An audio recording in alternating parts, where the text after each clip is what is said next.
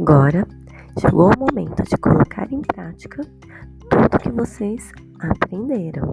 Se for necessário, voltem nos materiais de apoio e na videoaula. Não esqueçam, o molde da quadra está no roteiro de vocês, mas vocês também podem pesquisar, desenhar ou pegar outros modelos de quadra para que vocês possam posicionar os jogadores de acordo com o sistema tático.